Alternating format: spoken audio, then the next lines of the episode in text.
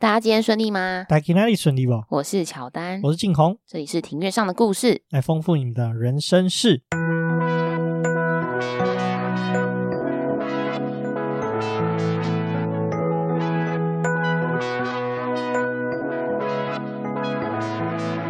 我们透过历史、书籍、电影。风土带你进入那些看似很远却其实离我们很近的事，在这里扩散你我的小宇宙，还有那些故事所延伸出的观点。本节目透过 First Story Studio 上传，Google First Story 了解更多。我们今天录音的时间是二零二三年的二月五号下午大概一点三十八分，过完年的第一个周末啦。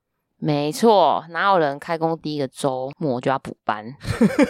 我超超讨厌补班，因为你想想看，一个礼拜上个六天班，你就只休了一个礼拜天，你明天又要上班，你要面对一样的工作环境。我我是没有补班啊，所以我是哦，对，我是真好，我是不用补班，所以我是还好啦。对我来说没差，而且今年我记得好像有六个补班呢，这是第二个，对不对？下下礼拜好像还有一个。对，没错，二月就有两个补班，真的不知道在干嘛。对啊，讲到过年的话，不知道大家过年有没有去哪里玩啊？那我自己的话，我的话是都待在台北啊。而且我跟你讲，我初三的时候就闪到腰，真的蛮荒谬，居然打喷嚏就闪到腰。而且那那天其实我跟我学弟要约喝咖啡，然后我就已经出门了，已经在楼下准备要骑摩托车，然后忽然就哈啾，然后我就站不起来，直接完全没有办法站着，我还叫我弟下来楼下救我，然后我弟说要不要背你去楼上。哇，那真的是看来是蛮严重的，真的蛮严重。我那天就躺在床上都没办法动，我到隔天下午吧，才稍微没那么痛可以动。我到现在已经隔了一个礼拜还在痛，嗯，是真的有点惨啊。在节目开始之前呢，我们发现 Apple p o c k e t 上面有两个留言，没错，请静红来念一下听众的留言。OK，好，今天这个 Ether Row 标题是主持社活动长回话才林俊杰，我知道你是谁，这个人肯定是东东，记得帮我五星。不对，你给我四颗星，最好是把那颗星给我补回来。哦，备受威胁的活动长。哦，我这边可以补充一下，为什么是华彩林俊杰？是因为静红有一段时间长得有一点像林俊杰，对对，但现在发福了，所以就相对没那么像了。是变胖了林俊杰，泡过水的林俊杰，水肿。好，那在另外一则留言欢迎念，一位水川可可主持美术长。他说：“认真的故事，认真讲故事。希望你可以多分享你大学的故事。”我知道你是谁，这个肯定是眼周。所以我觉得水川可可好像是我们以前一个梗，可是我已经想起为什么会有水川可可这个梗，就是这太久了。哦，所以你大学有很多好玩的故事吗？呃，还好啦，是忘记还是不想回想？好了，反正你之后也会见到他们啊。我记我们四月底的时候参加婚礼，你应该可以看到他们几个哦。就是他们也是都蛮逗趣的人啊。拭目以待。对对对对对。好了，就是回到我们刚刚的主题嘛，就是过年嘛。过年的时候，其实我们在过年的这个周末的时候，有去参观一个地方。对，这个地方呢，它的前身是台北机场，那它现在呢是叫做国家铁道博物馆的筹备处。这个博物馆的参观其实是需要预约的。为什么静红你会发现有这个博物馆可以预约呢？事实上呢，因为我上班的地点在松烟，松烟就是那个松烟文创园区啊。每天上班 骑摩托车的时候，就经过旁边就是有铁道的地方，所以说我就知道这个铁道博物馆筹备处啊。小时候的时候经这个地方啊，其实这个地方如果大家对台北有点印象的话，就会知道说它对面其实是以前的金华城。对，以前的金华城百货，它是一个以呃新一一个球球状的一个百货公司。那应该是好像是几年前拆掉的，所以那附近现在还蛮空的，然后风很大。对对对对对，以前小时候去逛这个金华城的时候，就是我们我们家因为是住在台北市的西边呐，所以说进城都要。走那个市民大道，然后就从这个出口下来的时候，就看到右边有一个台北机场。我就问我爸说：“爸，这是台北机场哦，这这边有飞机吗？”我爸还骗我说什么：“对啊，这里有飞机啊。”哦，他会不会是觉得跟你解释那么多，你可能听不懂？我不知道哎，反正我就是这样一路被骗到大。直到我长得比较大之后，才发现这里是放火车的。哦，就跟飞机完全是没有关系的。对对对对对。那我们初六的时候，我们去参观了这一个国家铁道博物馆筹备处。那因为它名字比较长，待会就会简称它叫做铁博馆。这个铁博馆呢，它的前身就是刚刚有提到是台北机场，主要的责任呢是肩负着台湾铁道车辆的就火车的维修、组装、保养跟修理等等作业的一个重要场运空间。目前是很积极的在筹备成为国家铁道博物馆。那这个地址呢，就是我刚刚有提到说，它是在呃以前的京华城的旁边，旁边的话也是呃在松烟文创园区的这一带。地址的话是在台北市信义区的市民大道五段五十号。那如果是要交通搭大众运输的话，建议是捷运的话是坐绿线，就是松山新店线，搭到南京三民站的二号或者三号出口，步行约十分钟抵达。它其实离呃，市政府就是板南线的市政府跟国父纪念馆站也都蛮近的。那如果是搭到这两个站的话，大概是要步行十五分钟也可以抵达。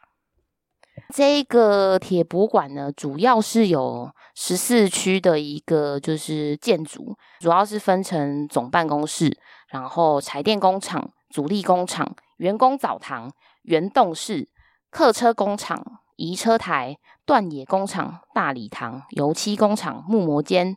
熔铸工厂、材料厂以及露天吊车，像提到的十四个区域都是台北机场，就是他们的一个工作范围，就是不同的区域有不同的作作业内容。台北机场其实最有名的应该就是这个员工澡堂啊，我想大家如果 Google 台北机场，第二跳出来就是这个员工澡堂，它其实是非常有名的建筑物啦。因为员工澡堂的话，其实在当时来说是一个非常具有代表性的员工福利。因为很很少听到说，就是公司会有这样子的澡堂，可以让员工这样洗澡，就是下完班很累，然后也可以泡澡洗澡。对对，比较少这样子啊。但你会发现说，现在日系的公司还有这样的文化，因为我之前有服务过一间日系的公司，我们公司也是有澡堂的。哦，然后早上是不是还要跳早操？哇，好像产线要跳早操，我们之前是不用，因为我们是办公室的人，所以就不用。哦好，然后回到这个铁博物馆呢，其实它目前的话，因为还是在筹备处，所以说导览的话呢，它是需要预约的。那我们初六的时候去参加这一个例行导览呢，它就是在每个月的二十号，在官网开放下个月导览的场次报名。也就是说，我们那时候一月去啊，静红你大概是在十二月二十号左右的时候预约到的，对，对吧？对对对对对。对啊，所以说如果大家有兴趣的话，可以就是关注一下，就是官网的开放时间。那这个导览呢，全程大概是一个半小时，是由厂区的工作人员带领我们实地参观解说，单位是团进团出，停留时间跟动线就比较例行性的规划，就是也就是说路线其实是有固定的。蛮特别是说，因为这个筹备区它目前是。有点像是一边筹备一边开放，所以说园区有一些地方都还是在整修的状态。那其实大家都一定要戴着安全帽，然后全程去参访。这为什么说它叫筹备处，就是有这样的原因啊？因为大家都知道嘛，古迹当它开始原本的功能已经失去的时候，原本的建物啊，或者是里面的一些设施啊，肯定是不符合现在的一些安全要求，或者是说呃建物可能。并不是那么的稳固，所以说就是必须要去做修复复旧的工作了，所以说才会是筹备处的状态，就是他现在的状态是还没有办法对一般民众完全开放，所以说现在才会叫做就是铁道博物馆的筹备处，而不是铁道博物馆。那但是呢，他边修复的同时，他其实还是希望说，因为民众可以进来就是参观啊、探访啊，其实一方面就是借由民众的参观的这个回馈啊。那去对于说这个整体的博物馆的建设去做一些呃反馈，这样子让他们在筹备的过程中可以更顺畅，就是可以收集更多来自民间的意见呢、啊。虽然说是筹备处，但是我觉得安全部分也是不太需要担心的，因为我们参观完之后，我是觉得说这个路线其实是呃馆方这边他们是有，我感觉是有蛮蛮缜密的安排啦，就是真的是比较危险不好走的地方，他基本上是不会带我们去走这样子的路线。没错，没错。好，那再来提到的是导览类型。那我们第一个的话，就是我们刚刚有讲到的是例行导览。那这个例行导览，它就是有带我们去了解说整个台北机场的简介、简史，以及园区的典藏车辆介绍。然后还有另外三种其他的导览类型。再来的话，第二种是摄影专场。那这个的话，就是提供高度摄影需求者来拍摄园区的这些典藏车辆跟古迹建筑。再的话就是建筑专场，主要是文化资产跟园区古迹建筑的一个深度解说，就是说可以更加的了解这些比较有深度的内容。最后一种的话是博物馆的愿景专场，那这个就是铁博物馆整体的典藏展示跟规划导览。好，然后再来就是提到这一个整个台北机场的一个历史沿革，最早的话是可以追溯到十九世纪，就是。台湾当时还是清代统治末期的，当时是叫做台北机器局，这个是最早的前身。那原本这个台北机器局呢，是位于现今就是台北车站那边北门北门城外的郑州路跟塔城街一带。原本的功能是一座修理兵器的军事设施。时间到日治时期，到日本统治的时候呢，初期日本官方就觉得说，哦，这一个台北机器局呢是要转型作为铁路车辆维修的台北铁道工厂。随着西部铁路的整个建构完整性，那使用面积的需求有增加。后来觉得说这个地方原本的地方就不敷使用了，那因此选择在纵贯线上，就是现在台北松山区一带作为这个新厂的设置地点。当时是规划了占地将近二十公顷的厂区，最早的话就是包括了总办公室啊、主力工厂、断野工厂、客车工厂、油漆工厂等等的这些大型的厂房建筑。是在一九三五年的十月三十号正式的落成，当时也是台湾最大规模的铁路车辆维修基地。那最初的时候，在这个日式时期初期的这个台北铁道工厂，原本的位置就像你刚刚讲的，就在郑州路塔城街一带，就是现在的那个三井仓库的那附近。哦，就是日本美学那个三井仓库。对对对对对，那蛮漂亮的诶，昨天才有经过。对啊对啊，就在那一带附近啊。其他其实原本是临近，就是台北车站啊。因为就是需要维修的规模越来越大，所以说才迁移到这个松山这个地方。因为当时松山算是台北市的乡下，所以相对来说，就是因为比较乡下嘛，所以腹地比较广大，就有比较多的利地方可以利用。对，那以前开车经过这个地方的时候，你觉得台北机场好像其实没有很大，可是实际在里面走的时候，发现哦，其实真的蛮大。原来它有二十公顷这么大。对，从外面看真的是感觉不出来，真的要实际走一遭才知道啊，里面真的是很大。对，真的是不小。然后觉得说，哇，原来我想说这个空间其实也不大啊，我怎么可以修火车修那么多辆？后来才知道说，哦，原来里面的规模真的是蛮惊人的。时间到了二战期间，就是当时大家知道嘛，台湾因为那时候算是日本统治的嘛，所以我们饱受的战火攻击，尤其是这个当时的台北铁道工厂，也数度遭到美军的炸弹轰炸。那造成了一些伤亡以及厂区的损伤。这个二战结束之后呢，台铁的员工是尽全力的维持这个台北机场的运作，然后并且就是后来就是把它从铁道工厂更名为台湾铁路管理局台北机场。对，那在二战的时候啊，其实重要的这种基础建设其实都会遭受到盟军的轰炸，比如说包括总督府啊，然后像刚刚提到的这个台北机场，其实都会是轰炸的目标啦。对，因为是比较明显，也而且也是重要的基础建设，也是会被轰炸。没错。时间到了一九五零年代，台湾的美元期间，就是你不觉得很神奇吗？前面遭到美军轰炸，然后后面又来到了 美国的援助。这个这故事真的很长啊，因为毕竟那时候台湾是日本的领土嘛。后来二战之后嘛，回归所谓的中华民国嘛，那中华民国跟美国的关系其实也很好嘛。然后加上说一九五零年代国民党兵败如山倒嘛，大家都知道嘛。所以说，为了要抵抗共产党，然后支援就是台湾的这个经济发展，所以说那时候就有这个美元的时期啊。对，也就是在这个时期呢，台北机场就在这个计划当中呢，就新建了柴电工厂以及新车工厂。那曾经呢，维修过日治时期的蒸汽火车以及各式的客货车，然后还有一九六零年代的柴电机车。还有是一九七九年铁路电气化之后的各式电力机车以及电联车，台北机场整个呢也代表的是台湾的铁道发展史。没错，因为这个机场啊，在最早最早以前，以前的火车都是吃煤的，那吃煤的就是会有那个嘟嘟，然后会喷黑烟这样子。到后面比较到中期的时候呢，就开始引入这个所谓的柴油机车头啦。对，也就是说台北机场就是维修了从。古到今的火车就都有维修，从煤吃煤的到吃柴油的到吃电的啦。那其实那个时候我记得在导览的时候，他有提到一个事情，就是说其实呢，最早的火车都是吃煤的嘛。那那个时候其实转型的时候有两个方案，一个是直接转成电的，另外一个是转成柴油的。那个时候其实就是在评估这两个方案，就是说其实火车的严格呢，就从吃煤你可以直接跳到电力是没有问题的，并不是要经过柴油然后再转到电力，其实是。呃，不一定要这么做，但但是当时台湾的时空背景，因为包括说美元的影响啊，然后加上说台湾当时的电力的情况也不是那么的呃充足的情况之下，所以说其实台湾后来是先选择就进入了这个柴油车的时代，后续才铁路电气化。对，其实这一个眼镜史跟美国是有一些关系的。就还算是有受到美国的影响。美国那时候是我们大哥嘛？嗯、呃，对，现在好像也是。他现在是很多人的大哥。的，然后再来呢，时间到了一九九七年起，台北机场呢就重新修复了多辆蒸汽火车。让这些蒸汽火车呢风华再现，是一个蛮值得骄傲的事情。对，我记得那些蒸汽火车后来在一些台铁的活动上面，其实都把这些蒸汽火车再开出来啦，就是办一些活动，然后让民众去买票参与。对啊，比如说，其实就是台湾的这个修理火车的技术是非常的优良的，才有办法就是让这些比较旧的火车还可以就是动起来，动起来啊，然后展示给民众看，甚至是搭上就是上去搭乘。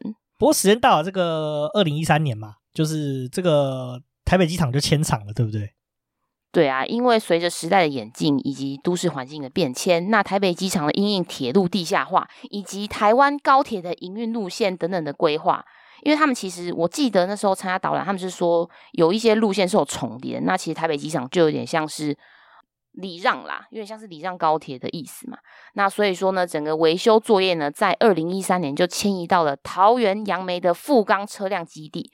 这一个原本的台北机场旧厂原有的维修工作就功成身退，这一个工作呢就正式的走入历史。对，其实这个是因为地下化的关系啊，就是大家都知道嘛，台北这段的铁道，如果大家都有坐火车的话，其实都知道是地下化。但其实原本的地下化的铁道呢，当初是没有规划高铁的路线，就先地下化的时候是没有，我记得是跟高铁没有关联的。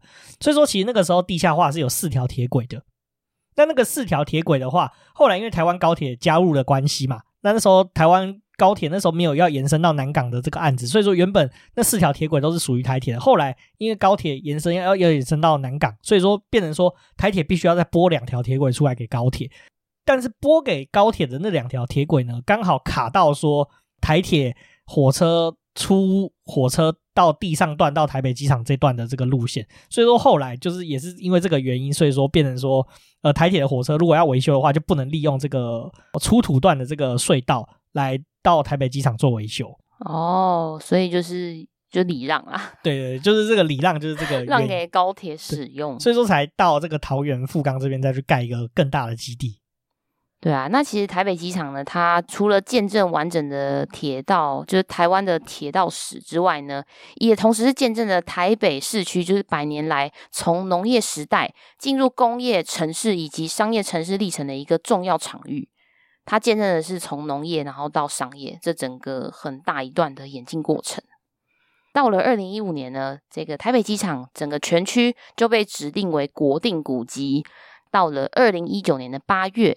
那正式成立了国家铁道博物馆筹备处，这座累积了跨世代工业技术的工厂，正以国家铁道博物馆的形式来重生，重新的呈现到大众的视野。对，这个其实很有趣哦。台湾是一个发展火车也是一百多年的国家，可是我们却没有属于自己跟铁道相关的一个博物馆啦。这是一个非常有趣也奇特的事情。所以其实当时民间啊，或者是政府，其实一直很努力想要成立一个，就是跟国家铁道发展史有关系的一个博物馆啊。然后也在这边典藏，比如说各式的机车啊，介绍铁道的历史啊。所以其实这蛮难能可贵的。因为像不晓得大家有没有去过日本，在京都有一个日本的铁道博物馆，在里面收藏了很多就是关于日本这个国家的这个铁道历史的一个文物，还有车辆。因为大家都知道，日本是一个铁路运输非常发达的一个国家。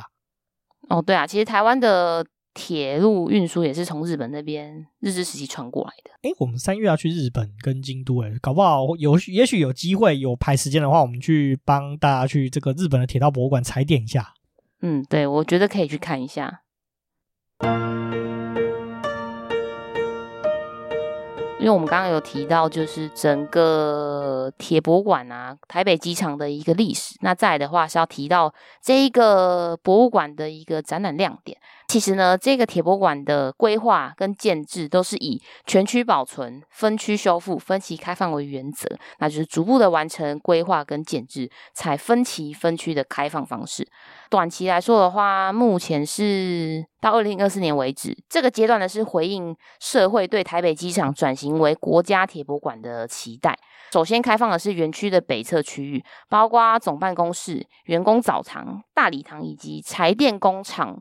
等周边的建物，同时呢，就是借由预约式的开放，就是每个月二十号可以到官网去预约，定期提供参观原栋室跟断野工厂等区域的现地展示，并且呢，是工程进度在安全无虞的提前提之下，安排修复中的古迹导览。那其实我们初六那时候去的时候有点可惜啊，就是刚好员工澡堂没有开放，不然我们两个是真的蛮想进去看看的。对，员工澡堂他们说已经修复的差不多了，预计今年会开放啊。对啊，只是我觉得还是要看运气。对，像那时候我们去的时候，有一个地方确定是可能今年大概二三月以后就会开放了，就是总办公室的部分，因为他们说其实修复工程已经完成了，然后现在是在跟政府单位去呈报竣工，然后做验收，验收完之后就可以做开放，那里面就会去做一些就是展览的活动这样子。所以说，其实现在或者是你今年可能年终开始预约之后，其实可以参观的地方会越来越多。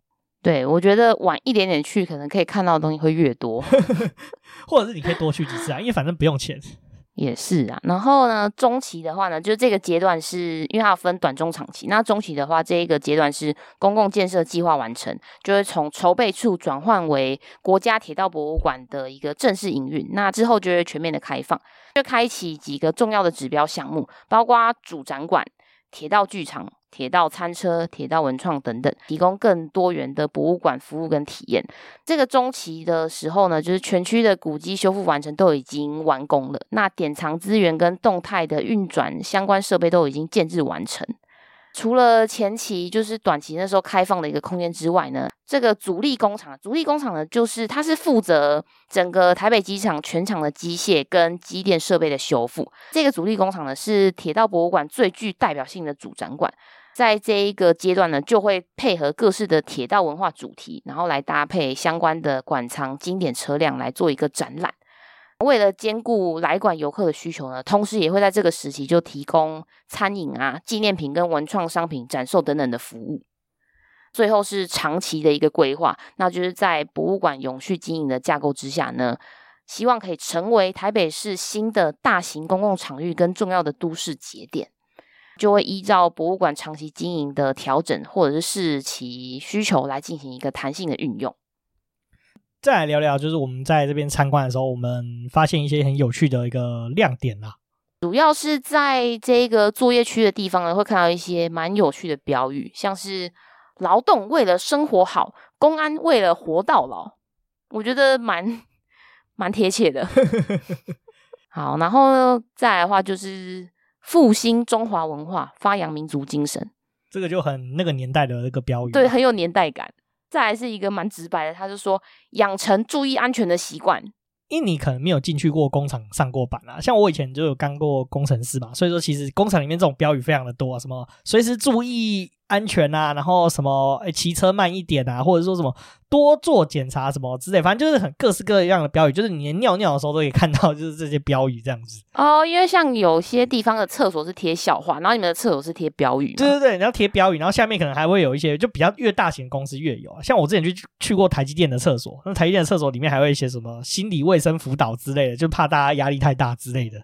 哦。也是啊，就是时时刻刻的提醒员工。对对对，就是对你来说这个很新鲜，但对我来说就是你觉得还好？还好，对对，工厂。你想说我在嗨什么？就是除了那个复兴中华文化比较有那种时代背景感，不然其实像跟公安相关的标语啊，其实在那个工厂厂区里面其实都很常容易见到啦。哦，蛮常见的。对对对对对。好，然后再来呢，是从这个大门口一进来呢，就有一个打卡区。那打卡区它有分四个棚子，然后它就是放一个打卡钟。那这个标语呢有四区嘛，它第一个呢就是写快快乐乐出门，第二个是写准时上班下班，第三个是写努力增产报国，最后一个是写平平安安回家。我觉得这个照片我到时候会分享在现实动态，我觉得这蛮可爱的。这个。确实啊，他那个标语真的是很很有趣啊。然后讲到这个打卡区的标语，其实我之前在高雄的，因为我们之前在石化界服务嘛，那在石化界的工厂里面，其实也很常看到类似的标语啊。那像刚刚讲到澡堂，其实以前我们在那个石化工厂里面也是有员工澡堂的。那你怎么没有去泡？办事的我我也没进产线的那个，就是比较油腻的地方，所以说其实没有需要用到洗澡这个地方。哦，了解，对啊，但是那个里面的那个时代氛围啊，就是你很像看那种大概七零年代的电影里面，就是那个工厂里面的澡堂也是维持七零年代的感觉，就是有点复古。对对对，因为工厂里面是不能拍照的啊。所以就比较没有办法给大家看这方面的照片了。其实我觉得是蛮有意思的，然后只能用眼睛看，然后把它记在心里，记在脑海里。对对对对对。再来的话，就是我们那天参观，其实还有一个很大的重点，就是这边有一些典藏的列车啦，就是已经运输到这个铁道博物馆典藏的列车。好，那因为它典藏列车实在是太多了，那我就是举几个比较有代表性的。第一个呢，就是 R 二十型柴电机车。这一款列车呢，是台铁在一九六零年代的时候陆续向美国的 GM EMD 公司购入。当时呢，原厂采用的是标准化的制程以及精良的机件，使得呢这个车辆其实目前呢还有半数都还在服役当中，那是真的是非常不容易的。对啊，其实这个在美国还在服务是很合理的一件事，因为美国其实就是它的那个幅员非常的广大，那所以说其实要架设电气化的这个呃铁道线，其实是比较。没有那么的经济啦，所以说其实美国还是有很多使用这个机车的，就是柴油的机车头去做运输。然后呢，这一个这一批呢，其中的 R 二十四号柴电机车是第一批到港。这一台列车很特别，是说它就是有登上台湾当时的爱国奖券，然后也见证了台湾铁路客运兴盛时期不可或缺的一个重要推手。也就是说，在台湾那时候发展很发达，就是铁路客运很发达的时候，它也是。肩负了很大的责任。那如果你们要去看那个爱国奖券的话，其实网络上找真的是可以找到这这一台 R 二四柴电机车是被印在爱国奖券的上面哦，真的，就是那一期的爱国奖券就是有它这台火车头，就对，对，它就印在上面。然后再来的话是 TPK 三二八零零型通勤客车，这个型号的列车呢是台铁在一九六一年的时候。自日本富士车辆购入了总共三十八辆，这个类型的车辆呢，是台铁在一九六零年代初期大量增备的长条椅通勤客车之一，也是台铁少数仅存的单扇门普通车。就是说，它的门只有一边。对，通常这种门只有一边的客车的设计是比较像是在城际列车，就是长途列车啦。比如说，像是现在的莒光号跟自强号这种客车会比较普遍存在这种单扇门的列车，因为它停靠站的时间是比较长的，所以说门小一点没什么关系，就等人下车，然后要再上车，人再上车就好。可是通勤列车，你现在看大部分的区间车都门都很大，它都是双开的门啊，可以让大家可以迅速的上车，迅速的下车。虽然是这样如此，但是台铁还是蛮常误点的，就是。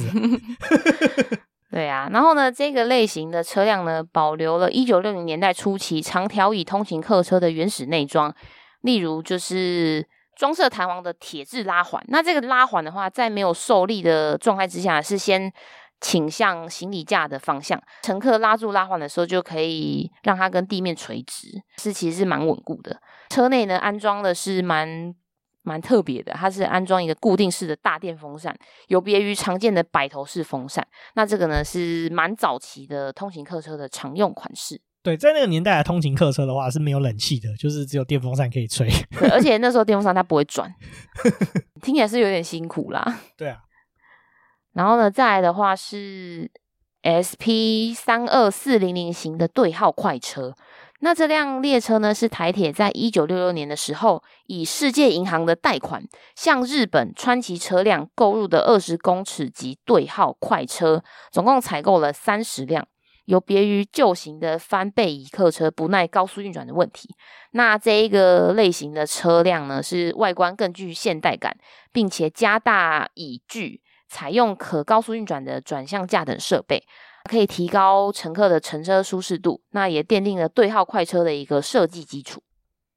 也就是说，这个类型的车子是坐起来是更舒服的。对，而且它的这个设计的话，就是奠定了，就是现在几乎我们后期看到，像现在的莒光号、自强号的设计，其实都是跟这个以这台车作为一个基础啊，所以它其实蛮重要的。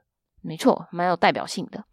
那再的话是 SP 三二八五零型莒光号客车，这个是第一代原生的莒光号客车，于一九七零年的时候购入二十七辆至台湾，由日本车辆以及日立制作所共同承制，同时也是继呃观光号之后同再次出现的高级空调客车，也就是说这个时候的莒光号客车已经有冷气了。然后呢，再搭配当时豪华的内装铺陈以及乘车服务，在一九七零年春节疏运首航的时候呢，开启了台湾铁路高级列车的新时代。也就是说，到了这一个一九七零年的时候呢，就开始有不一样的路线产生了。我我说的是风格啦，就现在是比较比较舒适、比较高级的一个风格。然后呢，这个莒光号的名称由来，你知道是为什么吗？其实我真的不知道。时空背景有关，就是在民国五十年代推动了这个无望再举的爱国运动。那所以说自强号是这种装进自强？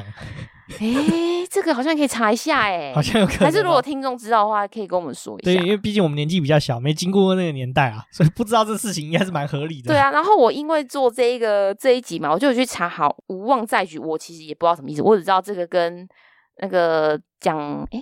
蒋中正时代有关系，那我去查哦，原来无望再举就是说，呃，提醒提醒这些来来台湾的一些同胞，就是要时刻记记得要反攻大陆，然后不能忘记在大陆所受到的国耻。哦，原来是这样子啊，是，真的很有年代感，跟那个复兴中华文化其实应该是差不多时期的一个思想背景，就是那种政治标语啊。那讲到举光号啊，就是现在大家做举光号，觉得举光号超破烂的，对不对？你你有做过举光号吗？有啊有啊，但是在那个时候，当时是算是高级的代表。对，没错，那时候的举光号就是现在的自强号的等级啊。举光号的话，现刚刚你有提到嘛，这一批第一批是日本车辆跟日立制作所制作的嘛。那后期的话，其实是由台湾的唐荣造车厂自己乘坐的。其实大概在我大学的时候做举光号的时候，你看到的车子其实都是唐荣造车厂造的。然后，而且你会在那个，如果说你有坐第一排的话，你会看到它那个右上角有一个名牌写什么“唐荣造车”，然后第几号，然后民国几年这样做的。我看到好像都是民国七十几年的。那举光号坐起来是真的是比较不舒服啊，以现在的标准来看。哦，对啊，对啊，就一定是有那个感受，一定是有差别。对对对，因为毕竟就是坐这个制车的技术越来越进步。哎，真的很久。我以前大学的时候从云林坐车坐回台北这样子，如果自强号的话，大概三个小时到三个半小时会到。坐莒光号，而且如果你又是走海线的话，那真的很痛苦，大概要坐四五个小时才会到吧？哇，那真的很久哎，很久。对，因为海线会比较慢，是因为你是要说可以从台北然后坐到冲绳的，哦，桃园坐到冲绳。对，就是如果以飞机来说的话，我现在人已经在冲绳了，大概就是这么的，就这么的久了。为什么会说走海线的火车比较久？是因为说海线有一段它是只有一条轨道的，不是两条轨道。哦，所以运输上来说是需要排程。对对对对，就是变成说某一段铁道在走的时候，它只能有一辆火车在上面，所以说它的班次就没那么密集。哦，原来是这样。对，然后而且因为莒光号是次一级的列车，所以说要有的时候是要在某一些车站等自强号先过。嗯，听起来有点委屈。就是这样子啊，那就是说 就是过年过节买不到车票回家嘛。哦，有的回家就好了。对对对对对。好，那再来简介的是另一款 EMU 一百型电联车。那这个呢，是台铁在一九七三年的时候，要配合西部干线铁路电气化工程所引进的首款电联车。这个车辆呢，是由英国通用电气公司 GEC 得标。那总共生产了十三组六十五辆。一九七八年八月十五日，基隆到台中电气化完工通车，EMU 一百型就以自强号的名称来正式行驶于台北至台中之间。隔年的七月一号，西部干线铁路电气化全线完工，更创下台北到高雄四小时十分钟的运转纪录，成为新一代的台北招，成为新一代的台铁招牌列车。而且那个时候，你知道到台北到高雄啊，有一种列车是这样子。是台北下一站停就是台中，然后再下下一站停就是高雄，所以才可以这么快哦，真的哦，所以就只要停就三个站而已。对对对，我也是听以前的前辈讲，就是说他以前在赶火车，然后没有看，就随便就跳上一台自强号，因为那时候有卖站票，然后就跳上去，结果下一站就台中，他直接傻眼 哦。那真的是要非常的注意，对对对，坐错坐错列车是有点麻烦的。对对对，不然其实像我现在在坐，从台北到台中大概是两个半小时左右。好，然后这一个类型的电联车呢，引进的初级是采用三种不同浓淡颜色的棕色系涂装，那配色是十分的优雅，因此获得了英国贵妇的美名。因为这个车是由英国的公司来制造的。时间到了一九八一年的头前溪桥事故之后呢，台铁就以安全因素为由，将驾驶车端面涂上亮黄跟橘色来就是示警。那这一个法呢，就连带影响后续引进的电联车跟柴联自强号的涂装。这一个车辆呢，原厂内装相当的高雅，且隔音效果良好，加上行驶的时候具备高平稳度，就是在开的时候比较不会让你觉得就是晃来晃去啊，或者是呃抠咯抠咯的那种感觉。至今呢，仍是台铁乘坐舒适度最佳的车款。那其实这一款电联车已经退役了，可是我记得它退役没有很多年，因为我记得我看到照片的时候，我不是很确定啊。就是我们当初在铁道博物馆看到这辆车的时候，其实我很有印象这台车，因为在现在的东部干线，因为其实大家都知道说要去东部的话，坐火车会是比较方便的。铁路电气化以前是只有到花莲，是到这几年，我记得好像这十年的时候，才全岛的铁路才有全面电气化。所以说以前到了花莲以后，如果说你是要到台东的车子的话，要在花莲换机车头，那就是换这种形式的机车头，它是不是电气的机车头？它是。呃，柴油的机车头的火车这样子，然后我记得就是长这个样子。对啊，没错。那其实这一个 EMU 一百型，它其实真的退役没有很久，因为它是在二零零九年的时候退役的。主要原因呢，是因为这一型的车龄已经老旧了，那故障相当的频繁，且自强号已经有后继的车款了。也就是说呢，它就是前浪死在沙滩上的代表。所以你看，我有印象，我有做过。对啊，因为真的没有很久啊，二零零九年。我们念高中吧，好像差不多。对啊，所以有印象是很合理的。接下来呢是二五 C 一零零零零型代用行李车。那这款呢是一九三九年自日本引进的大型转向架篷车。那特色呢在于是车侧及拉门均设有车窗，并且在前后端设置贯通门，也就是它贯通门有点像是那种嗯闸门，可以这样整个打开。就是每辆列车它都可以有闸门，这样可以贯穿，同时可以担纲载客跟载货的多重任务。最具代表性呢，是在二战期间运送物资的重要车辆。那这一款车辆呢，部分曾被改装为伤兵车，或者是工程宿营车，甚至是一九五零年代的反共抗俄列车。后期呢，则作为货物托运的行李包裹列车。那其实我觉得它的外观。长得不是很好看，你觉得像什么？就关犯人的车。我觉得超像对，超像关犯人的车，因为它虽然说它有窗户哦，它是在呃车车边车门旁边是有窗户，然后门也有窗户，可是它车门边的窗户就是还有还有设栏杆。对，啊这个我们会把今天讲到的车辆的这个照片啊放到我们的 IG 上面。嗯，对，就是在给大家参考，就是有照片的话是比较能想象，但是这一款真的看起来很像关犯人的车，因为它整个是涂黑的。没错。好，然后再来的话是我最有兴趣的，它是观光号列车。那这个观光号列车是一九六零年的时候用，就是当时美元的资金，然后来引进日本原装的餐车。当时总共是购入了只有三辆。那这个餐车内部呢，是以门拱来区隔餐室跟厨房，也就是说，它一辆列车里面呢，它是只有两个部分，一个是厨房，一个是餐室。餐室就是用餐的空间。这个用餐的空间的配置呢，就是有十组的四人座餐桌椅。就是说，可以同时有四十个人在里面用餐，因为这一个餐车呢，就是使用需求就是降低了。那其实这一个餐车时间不久就走入历史了。铁博馆呢是有依照老照片去还原当时这个餐车的内部的场景，而且他们还很用心，还去复刻了当时的那个用餐的餐具啊，还有说当时用的碗盘餐具以及当时吃的食物是有哪些。对啊，然后那个椅子真的就很像餐厅的椅子，就很特别。对，然后如果说大家有看老电影的话，如果就是看日本的老电影的话，就有种你实际看到那个场景的感觉，就真的很像在看日本那种七零年代的电影会出现的场景。对啊，我都想，我都很期待说之后他们可以就是真的开放观光号可以用餐，我一定会再去。然后讲到说为什么说它会后面的需求会下降，是因为说后来的火车都越来越快了，所以说就比较不需要说在火车上用餐。就是停留在火车上时间是越来越短的，没错，就比较没有这样子的需求。对对对对，直到现在才有餐车再次诞生啊！就是最新的有一台火车是开到花莲去的，叫什么？那个腾云号。哦，对，他就是有在把餐车的这个设施再加回来，有点想去哎、欸，要买得到票。其实腾云号的票不太好买，好像也是，就蛮多人在抢。对对对，最后一款呢是蛮特别的，它是 BV 一五零零零型外销泰国首车。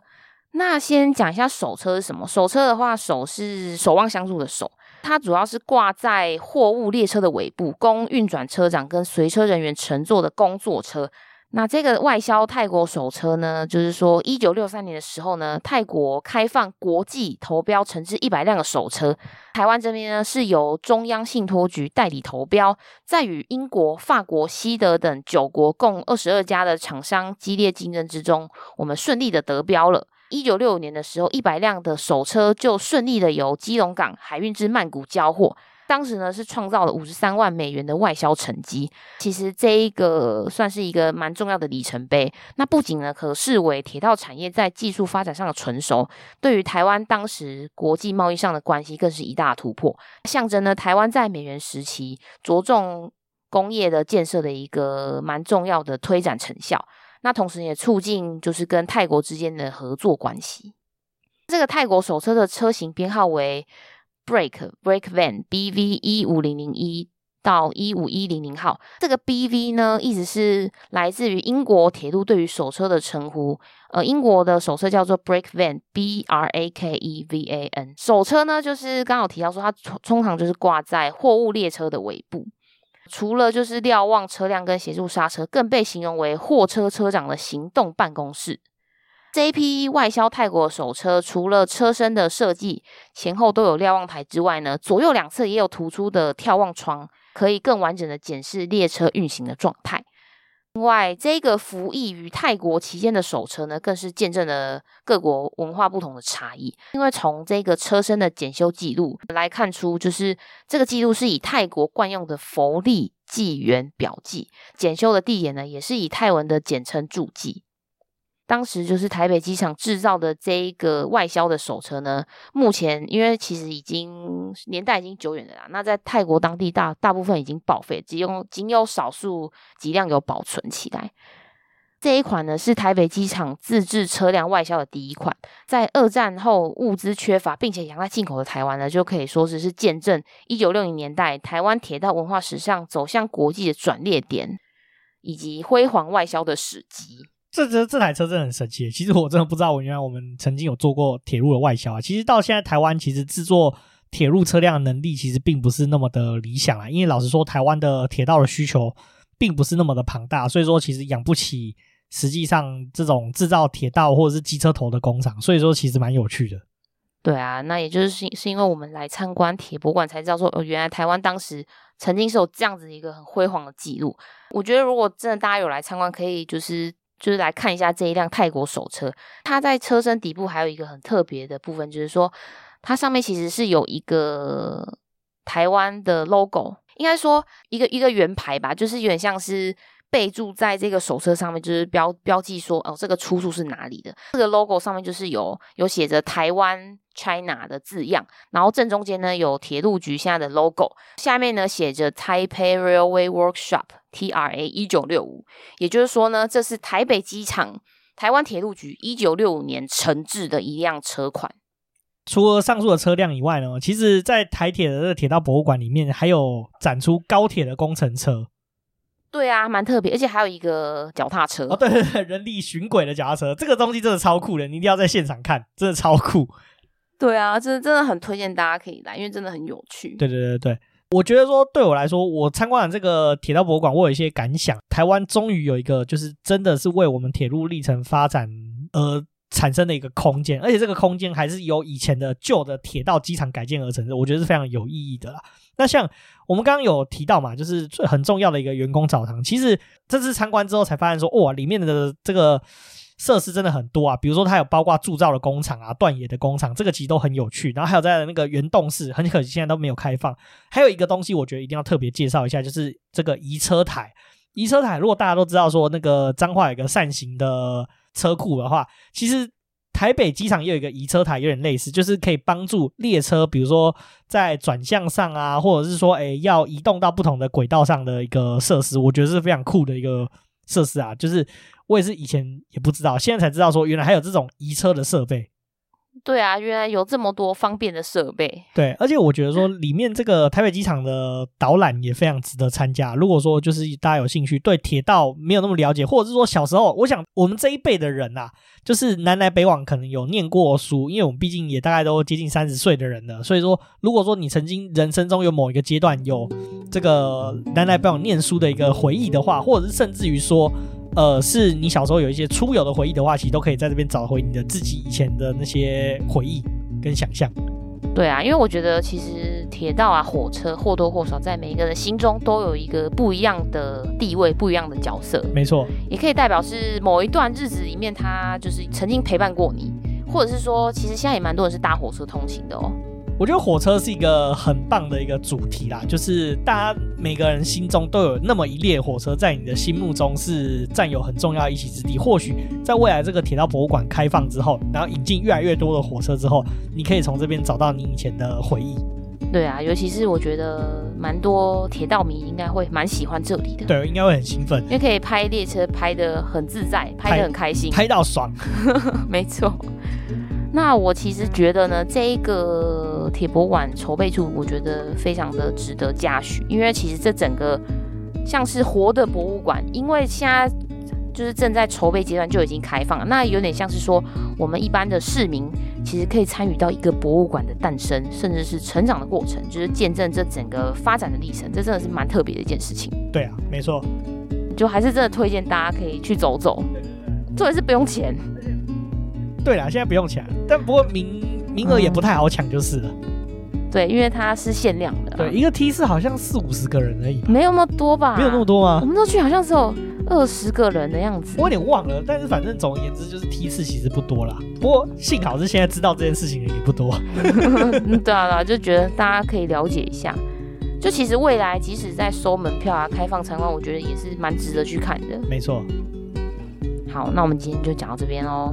如果喜欢我们的节目的话，请到 Apple Podcast、Spotify、Mixer Box 以及 First Story 帮我们打新评分、加留言，并且分享给你所有的朋友哦。那也请追踪我们的 IG 账号是 Story on the Yard，可以在放大镜上搜寻庭院上的故事。那 IG 会有我们的生活动态啊、景点推荐、Podcast 以及书籍影集的推荐。那我们今天也会把我们今天讲到的火车啊，以及在我们在这个就是台北机场筹铁道博物馆的筹备处所看到的。东西，然后以及我们有拍摄的照片，我们都会放到我们的 IG 的现实动态哦。嗯，不管你在任何管道留言，我们都会在节目上回复。那我们就下次见，拜拜。